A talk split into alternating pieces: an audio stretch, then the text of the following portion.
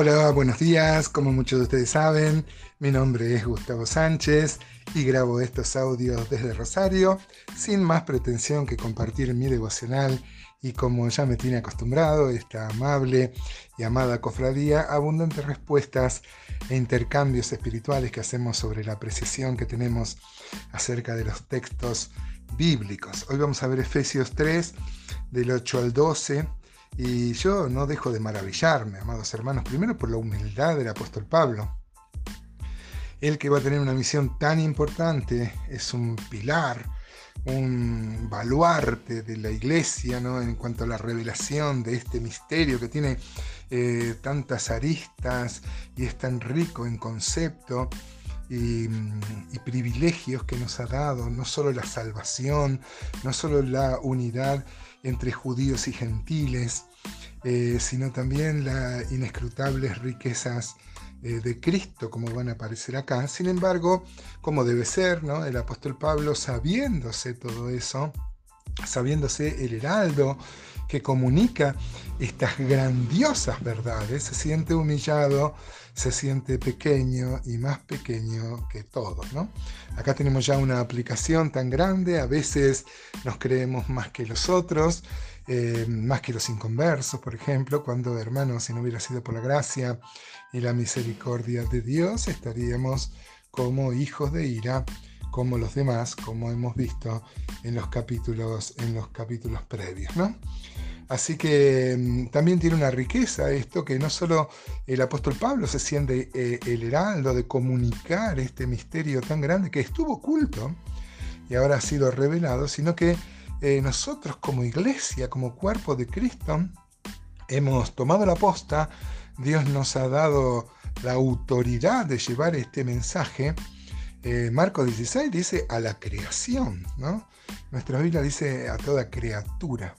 Pero esa es la creación y acá entendemos un poco más, porque el mensaje del Evangelio que la iglesia predica no tiene como únicos objetivos los inconversos y que se conviertan y por lo cual oramos y trabajamos y, predicamos, sino también anunciar a los ángeles, por ejemplo. O sea que hay unas, hay unas reverberaciones de la, de la predicación de la palabra de Dios aún en el mundo espiritual, cosa que a veces nos pasa desapercibida.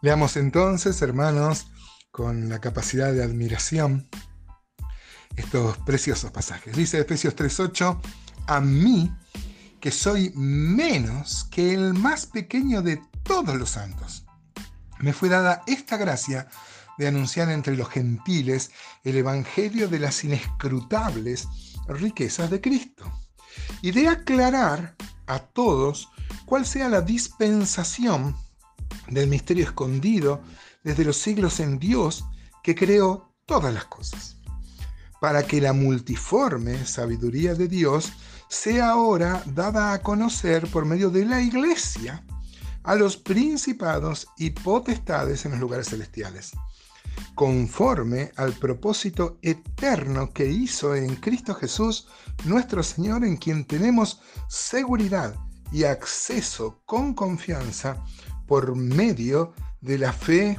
en Él. Gloria a Dios, qué hermoso pasaje. Bueno, el apóstol Pablo dice a mí que soy el más pequeño, ¿no? Cuando él escribe a Timoteo, por ejemplo, 1 Timoteo 1.15 dice, palabra fiel y digna de ser recibida por todos, que Cristo Jesús vino al mundo para salvar a los pecadores, de los cuales yo soy el primero. Pero por esto fui recibido a misericordia para que Jesucristo mostrase en mí el primero toda su clemencia para ejemplo de los que habrían de creer en él para vida eterna. Por tanto, al Rey de los siglos, inmortal, invisible, al único y sabio Dios, sea honor y gloria por los siglos de los siglos. Amén. Precioso pasaje, ¿no? Este, dice, yo soy el primero de los pecadores, el más bajo, ¿no?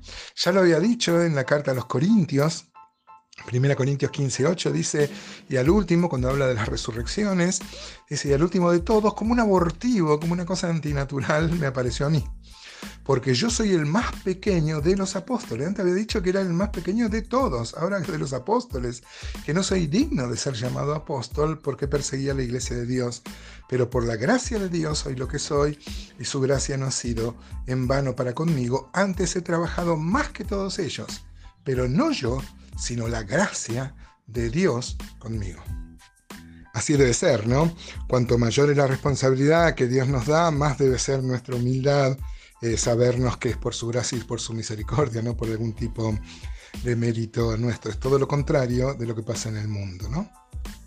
Como hizo el Señor, hay una canción de Marcos Vidal que dice que, que bárbaro, ¿no? Que nos traiciona el corazón, que sirviendo al Maestro este, caigamos en la trampa de la torre de Babel, de creernos más que otros, ¿no? Así que seamos exhortados, hermanos, a guardar nuestro lugar este, en el cuerpo de, Cristo y nunca creernos más, porque si no hubiera sido por su misericordia y su gracia tan grande sobre nosotros, estaríamos destruidos.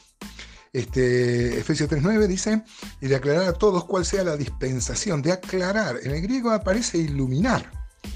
Este, por ejemplo, en Efesios 1.17 dice, este, para que el Dios de nuestro Señor Jesucristo, el Padre de Gloria, os dé espíritu de sabiduría y de revelación en el conocimiento de Él, alumbrando los ojos de vuestro entendimiento. Si bien la palabra no es la misma, el concepto es el mismo. Se necesita una luz. Habla de que estamos en una ceguera total sin Él, ¿no? Salmo 18, 28 dice, tú encenderás mi lámpara. Jehová mi Dios, iluminarás mis tinieblas. Claro que sí. Sin el Señor estamos oscuras. Sin la palabra de Dios, que es nuestra lámpara, como dice el apóstol Pedro, que alumbra en lugares oscuros, hay un reino de oscuridad. Eh, ¿De dónde va a venir la luz?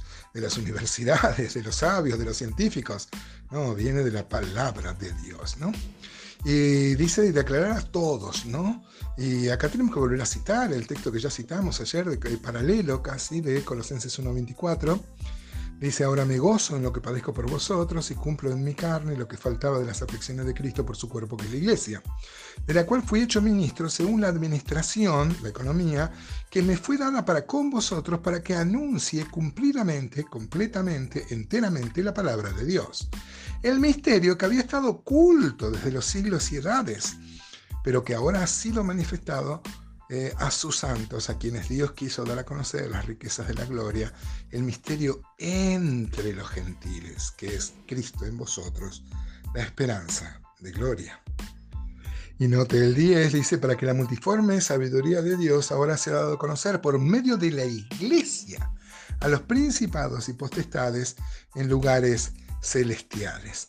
Así que mm, aún los ángeles aprenden, hermanos. No solo predicamos a las personas, predicamos también a los ángeles y predicamos a la creación. Dice la Biblia que, que la creación misma em, está expectante, ahora gime, esperando la manifestación de los hijos de Dios. ¿No te parece maravilloso todas estas implicaciones que tiene este, este glorioso misterio que el Señor nos ha revelado? Gloria I